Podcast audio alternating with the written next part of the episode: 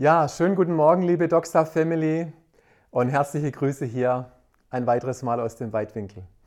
Das ist einfach schön und wir werden uns jetzt auf eine Reise machen durch den Philipperbrief und herzliche Einladung dazu, da mit einzusteigen und ich möchte euch gleich in drei Highlights mit reinnehmen, wo ich glaube, dass es einfach super ist, wenn wir in dieser Zeit gemeinsam den Philipperbrief lesen. Das erste Highlight, wenn wir an den Philipperbrief denken, das ist einfach hier, ich mal mal so ein Smiley hin, es ist der Brief der Freude. Also das heißt, da kommt das Wort Freude ziemlich oft vor. Ich freue mich, du sollst dich freuen, freut euch und ich sage nochmals, freut euch, das kommt einfach in ganz vielen Versen vor. Und das ist keine Friede, Freude, Eierkuchenfreude, sondern es ist eine Freude, die wirklich von innen kommt. Und vielleicht feierst du diesen Gottesdienst at home, da haben wir auch dazu eingeladen, tatsächlich mit anderen Leuten bei dir zu Hause. Und wenn das der Fall ist, dann frag doch mal dein Gegenüber, wie hoch ist denn der Freudenpegel bei dir heute Morgen? Also auf einer Skala von 1 bis 10, ähm, also von 1 keine Freude bis 10 riesige Freude. Und wenn du alleine bist, dann frag dich das selbst. Und ich gebe dir mal kurz Zeit, darüber nachzudenken.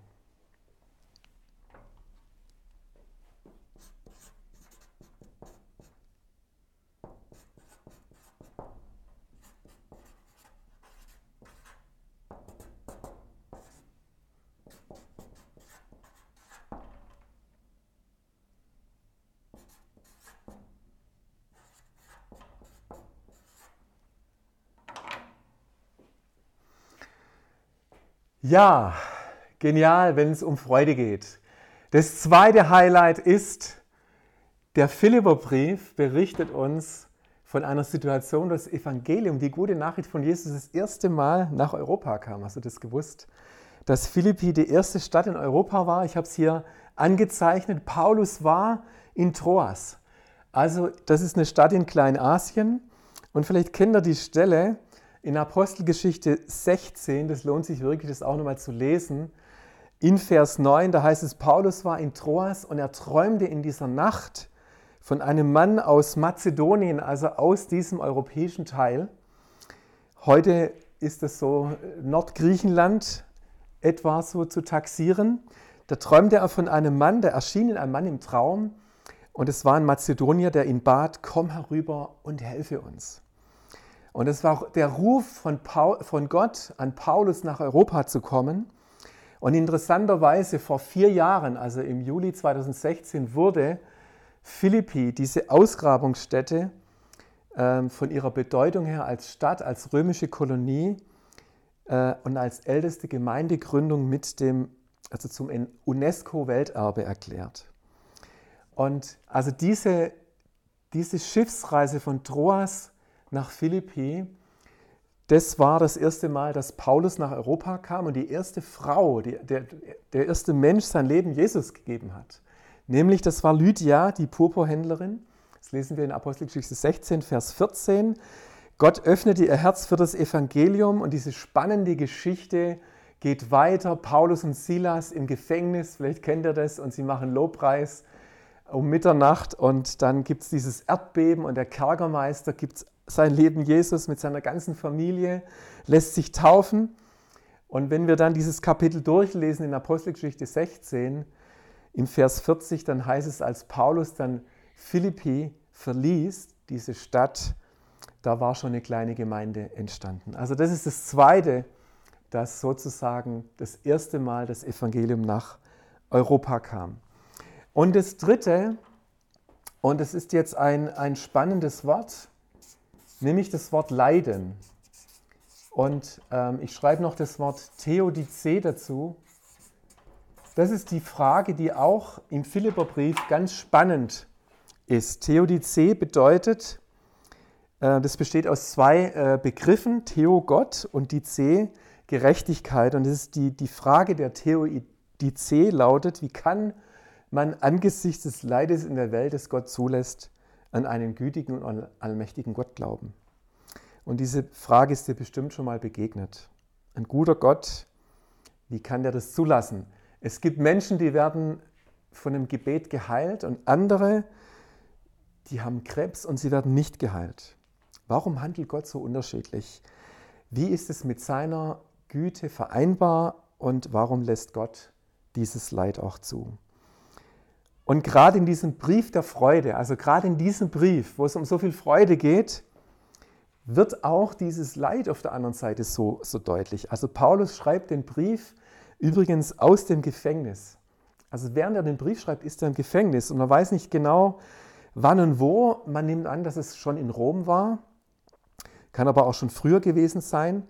Und in dieser Zeit des Gefängnisses, und das war eine längere Zeit, schreibt also Paulus diesen Brief der Freude. Und der Anlass dieses Briefes war an die Philipper, dass Epaphroditus, ein Jünger Jesu, Paulus, ein Geschenk dieser Gemeinde nach also ins Gefängnis zu ihm brachte. Das war eine, ein Geldgeschenk. Und der Paulus schreibt dann im Philipperbrief, dieser Epaphroditus, der dann mir diese, dieses wunderbare Geschenk von euch überbracht hat, der, der wurde so krank, dass er fast gestorben ist. Boah. Und deswegen hat es eine ganze Zeit gedauert, bis dieser Epaphroditus wieder zu Kräften kam und nach Philippi zurückreisen konnte, um den Philippern den Brief zu bringen. Sonst hätten wir ihn vielleicht heute niemals lesen können. Und in einer solchen Situation, Paulus sitzt im Gefängnis, Epaphroditus ist todkrank, da hätte ich jetzt eher erwartet, dass Paulus den Philippern schreibt, hey Leute, ich bitte euch echt um Gebet. Ich bin hier gefangen in Ketten. Bitte betet, dass ich da schnell rauskomme aus dem Gefängnis. Betet für den armen Epaphroditus. Es geht ihm so schlecht und so weiter und so fort. Das hätte ich jetzt erwartet. Schwierige Umstände. Und wie ist das bei uns? wenn ich mal ganz ehrlich bin, also schwierige Umstände nehmen mir schon mal ganz schön schnell jede Freude weg. Manchmal sind es auch so neben, die schönste Nebensache der Welt, ja, sage ich mal. Früher, ich war schon als Jugendlicher VfB-Fan. Und wenn der VfB verloren hat an einem Wochenende, dann war meine Freude echt gedämpft, muss ich sagen.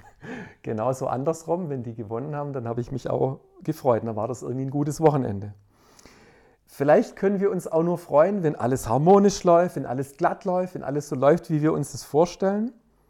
Und sobald es schwierig wird und die Dinge nicht mehr so gut laufen, ist auch die Freude weg. Und jetzt schauen wir mal, wir hören mal mit unseren Ohren und lassen das in unser Denken rein und in unser Herz rutschen, was Paulus in Philippa 1 wirklich schreibt. Und ich lese jetzt ein paar Verse aus dem Philipperbrief Kapitel 1 und ich lese das jetzt nur auszugsweise, nicht die, ganze, ähm, die ganzen Verse, das wäre ein bisschen lang, aber ich versuche es mal so mit den Worten, das so auszusprechen, wie ich meine, dass Paulus das auch geschrieben hat. Er schreibt, ja, ich bete ständig für euch, ihr Philipper, und ich tue es mit großer Freude. Ich bin so froh, euch mitteilen zu können, Geschwister, dass das, was mit mir geschehen ist, die Ausbreitung des Evangeliums sogar noch gefördert hat. Wow!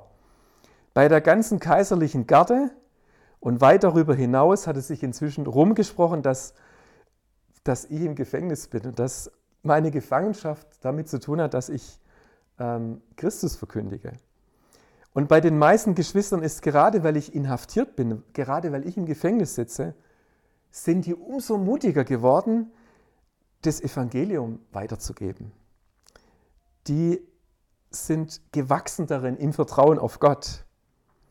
Hey, und es ist das Entscheidende, dass diese Botschaft von Christus verkündigt wird. Darüber freue ich mich. Und auch in Zukunft wird mir nichts diese Freude nehmen können. Ja, es ist meine sehnliche Erwartung und meine feste Hoffnung, auch jetzt mit ganzer Zuversicht ähm, daran zu glauben, dass die Größe Christi bei allem sichtbar wird durch das, was mit mir geschieht, ob ich am Leben bleibe oder ob ich sterbe. Wow, Hammer. Denn der Inhalt meines Lebens ist Christus. Ich lese nochmal, der Inhalt meines Lebens ist Christus. Und deshalb ist Sterben für mich ein Gewinn. Das Entscheidende ist, lebt so, dass es im Einklang mit dem Evangelium von Jesus steht. Und jetzt kommen nochmal zwei Schlüsselverse in 29 und 30 Jesus hat euch die Gnade erwiesen, nicht nur an Christus zu glauben, sondern auch für Christus zu leiden. Ja, ihr habt jetzt denselben Kampf zu bestehen wie ich, den Kampf, den ihr miterlebt habt, als ich bei euch war und in dem ich, wie ihr gehört habt, immer noch stehe. Das müssen wir vielleicht erstmal schlucken. Eine Gnade soll das sein, wenn wir für Christus leiden. Das soll ein Geschenk sein. Passt vielleicht nicht ganz in unser Denken rein. Und einen Kampf zu bestehen, der uns richtig herausfordert, so richtig, macht uns das auch nicht an, oder? Und deswegen ein paar Gedanken zu, zum Thema Leid und negativen Umständen. Spreche ich persönlich auch nicht so gern drüber. Ich spreche auch viel lieber über Freude. Aber heute geht es ja darum, um Freude und Leid mal gegenüberzustellen und was das auch miteinander zu tun hat und was das eine durch das andere auslösen kann. 2005, ziemlich genau vor 15 Jahren, gab es in meinem Leben eine schwerwiegende Veränderung. Ich habe damals mein Beamtenverhältnis in der Landesforstverwaltung gekündigt und begonnen als Pastor zu arbeiten. Also das heißt, Beamtenverhältnis auf Lebenszeit raus und einfach ein neuer Weg, neuer Beruf. Das war schon ganz schön heavy. Und es war damals aber sehr weise, das dann so zu regeln.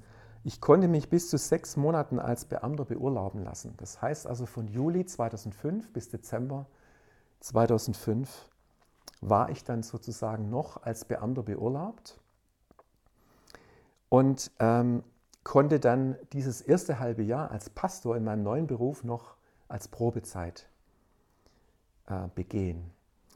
Und es war aber klar, noch vor Weihnachten käme dann dieser Point of No Return. Also das heißt, da würde ich diese Entlassungsurkunde unterschreiben und dann wäre sozusagen der Weg zurück nicht mehr möglich. Jetzt habe ich drei Wochen vor diesem Point of No Return eine Krebsdiagnose bekommen. Und das war dann schon, das war dann schon heavy. Jetzt bekomme ich eine Krebsdiagnose. Es war jetzt keine, ähm, es war eine Krebsdiagnose, wo eine gute Hoffnung auf Heilung bestand, also eine gute Behandlung auch möglich war durch Bestrahlung oder Chemotherapie. Aber ich habe mich schon gefragt, was nun? Gerade in dieser Zeit des Übergangs, was hat die Krankheit jetzt zu bedeuten? Herr, was ist los? Und das könnt ihr euch vorstellen und solche Fragen habt ihr euch vielleicht auch schon mal gestellt. Bin ich jetzt nicht mehr unter Gottes Schutz oder was? Ist das jetzt ein Angriff auf mein Leben? Weil ich jetzt Pastor werde, greift jetzt der Feind mich an oder hat jetzt Gott mir eine Krankheit geschickt und will mein Vertrauen prüfen? Lauter solche Fragen kommen einem da in den Sinn. Und auf solche Fragen kann man sich, auf solche Zeiten kann man sich überhaupt nicht vorbereiten. Die kommen auf uns zu und wir stehen manchmal da ohne Antworten. Und letztendlich habe ich diese Frage damals bewusst Gott abgegeben und ich, wenn ich ganz ehrlich bin, habe ich bis heute keine richtige Antwort drauf, wieso und warum das damals geschehen ist. Aber ich bin total dankbar, von diesem Krebs vollständig geheilt zu sein. Das ist einfach genial. Aber es kommen so viele Fragen in unser Leben rein, wenn es uns mal erwischt und wenn wir so ein Leid erleben. Nicht nur in unserem eigenen Leben, sondern auch mit unseren Lieben, die wir kennen, Angehörige in der Familie oder Freunde. Und es gibt so im Wesentlichen zwei Theologien, die uns da begegnen. Und ich habe euch hier mal so eine Waage hingemalt. Und es gibt jetzt zwei Theologien, die ich mit euch anschauen möchte. Das eine ist die sogenannte Siegestheologie. Und das andere ist die Leidenstheologie. Und ich meine, die Siegestheologie, die hört sich auf jeden Fall mal besser an als die Leidenstheologie. Aber wir schauen uns das mal genau an, was es genau ist. Eine Siegestheologie, das ist ganz einfach. Wir leben mit Jesus im Sieg. Halleluja, das ist ja auch gut so. Ja? Also beide übrigens, beide Theologien sind erstmal richtig. Die, die haben was Richtiges. Und ähm, sie betonen ganz viel von biblischen, gesunden Inhalten.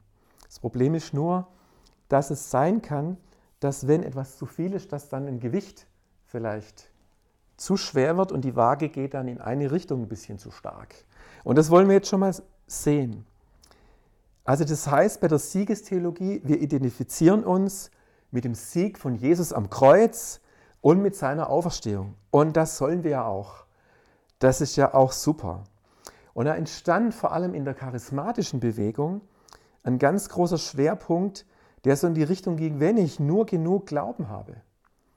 Also wenn ich mich auf diesen Sieg berufe, wenn ich Heilung verkünde, wenn ich Verheißungen ausspreche, wenn ich das im Glauben tue, dann werde ich auf jeden Fall garantiert ein gesundes und glückliches Leben haben.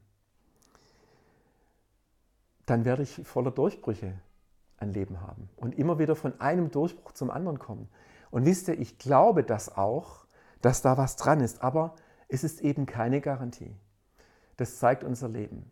Wie oft haben wir schon für Menschen gebetet und sie sind eben nicht gesund geworden.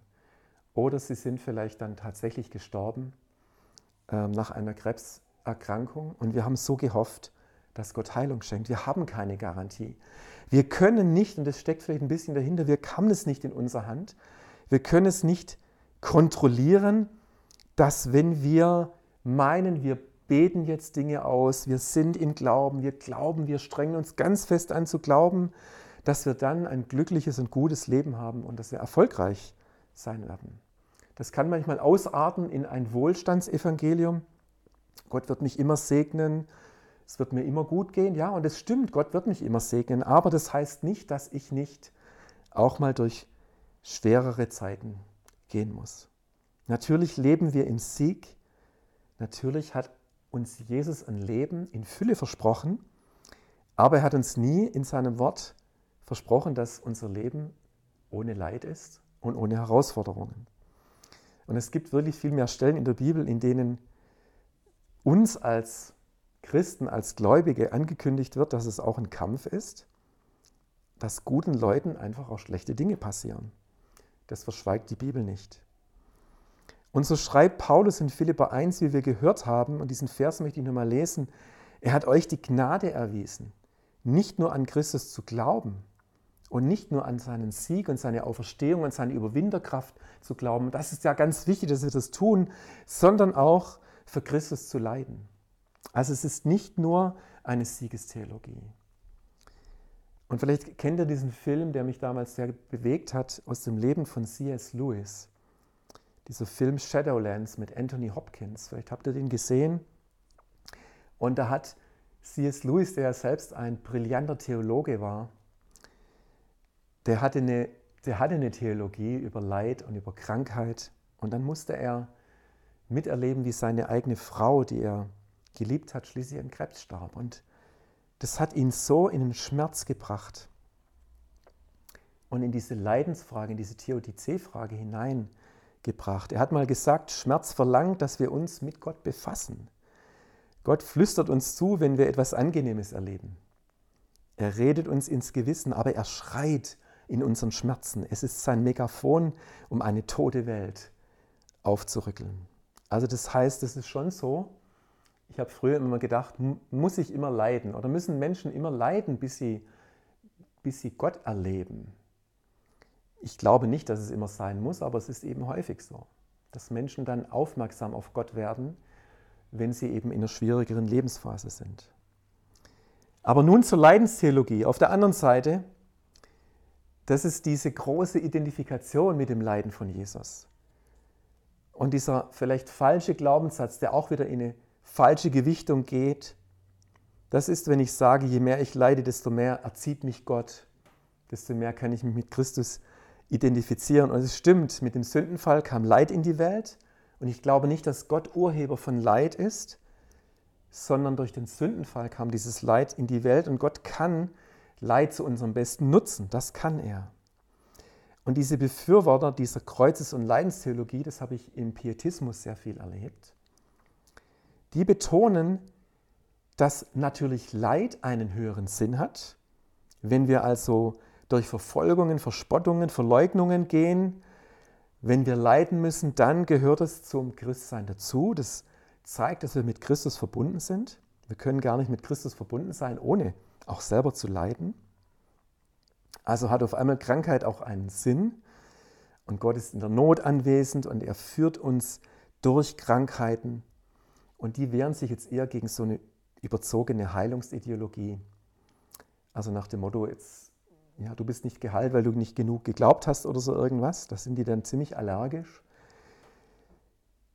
Es kann aber auch ausarten in die andere Richtung. Wenn wir Krankheit immer nur als Zuchtmittel von Gott sehen oder wie so eine, Aufnahme, eine Aufnahmeprüfung in die himmlische Herrlichkeit und dass wir immer nur, ja, und Gott benutzt uns jetzt mit Krankheit wieder äh, oder benutzt Krankheit wieder, um uns zu erziehen, man könnte auch in ein falsches Martyrium kommen und vielleicht in zu schnelle Erklärungsversuche, warum jetzt das Leiden wieder da ist. Ja, und das Leiden ist jetzt wieder da, um uns zu läutern und so weiter.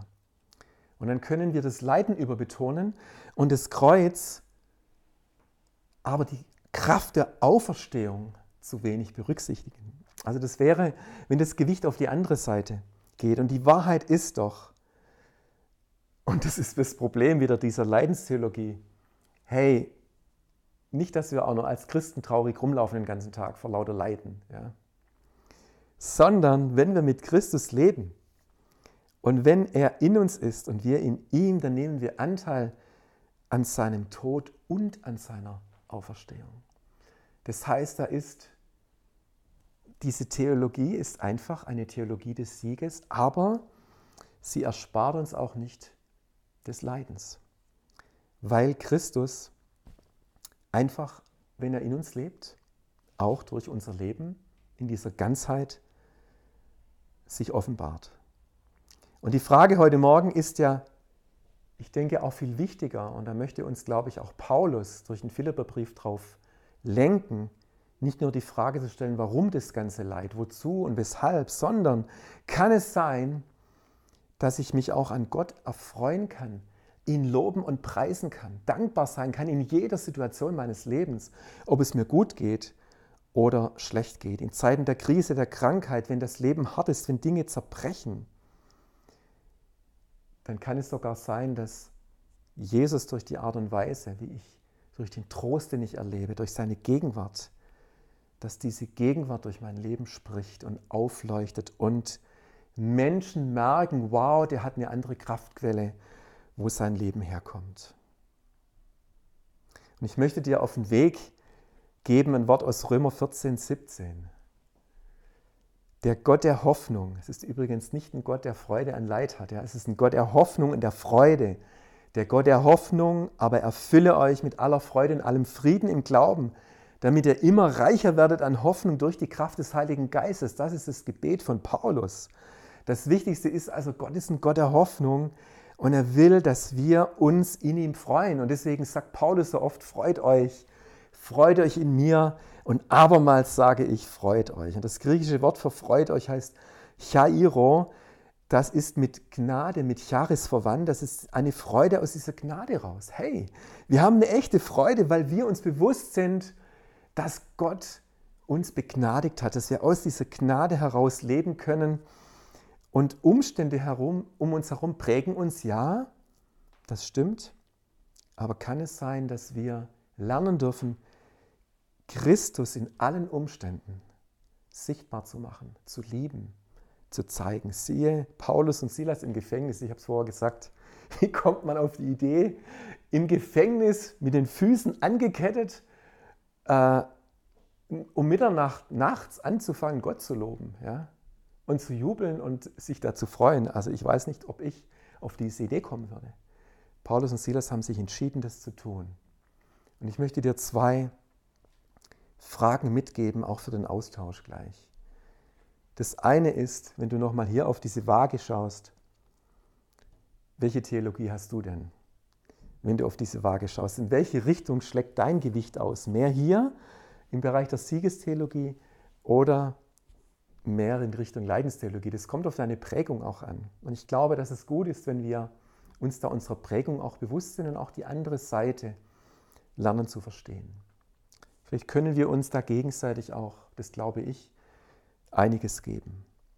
Und das Zweite ist, wo ich dich auch ganz praktisch herausfordern möchte, gibt es einen ganz konkreten Punkt heute Morgen. Das können Sorgen sein, das können Zweifel sein, Unverständnis, dass du Angst hast oder eine echte Not hast, wo du dich jetzt entscheiden möchtest, Gott alle Ehre zu geben, auf ihn zu schauen, ihn anzubeten diese Last, diese Not, dieses, dieses gefühlte Leid Gott wirklich abzugeben und zu sagen, ich freue mich in ihm, ich freue mich in dir. Und ich möchte dir versprechen, das ist eine Waffe, dich in Jesus zu freuen, obwohl es dir nicht so gut geht. Dich in Jesus zu freuen, obwohl du gewisse Sorgen hast, obwohl du gewisse Ängste hast, obwohl du vielleicht gerade auch krank bist und ein Gebet jetzt nicht schnell geholfen hat, dass du wieder gesund bist. Es ist eine solche Waffe, wenn wir in dieser Situation uns freuen in Jesus. Und da möchte ich dich so ermutigen, genau das, was uns schwerfällt, also diese Freude, die wir haben dürfen, wenn unsere Umstände nicht danach sind. Und das können wir eben von Paulus lernen, genau dann uns zu freuen. Und da möchte ich euch mitnehmen, auch in den Philipperbrief, dass wir uns freuen auch auf die nächsten Kapitel und dass ihr euch auch freut, diese Dinge nochmal nachzulesen und wirklich in eurem Leben, äh, in euer Leben einzubauen. Ich möchte beten dafür. Heiliger Geist, danke für dieses Wort. Danke für den Philipperbrief. Danke für den Brief der Freude. Herr, es ist so kostbar zu wissen, dass durch den Philipperbrief wir ein Zeugnis haben, dass das Evangelium nach Europa gekommen ist, wo wir es auch heute so dringend nötig haben. Und danke, dass wir wissen dürfen, Herr, wir sind, du lebst in uns, ja, und du lebst in uns mit deinem Leiden und mit deiner Auferstehung. Und ich danke dir, Vater, für diese Erfahrung, mit dir verbunden zu sein. Und ich segne dich einfach für die kommende Woche ähm, mit einer ganz großen Freude, mit einer ganz großen Hoffnung, egal wie deine Umstände sind. Sei gesegnet. Amen.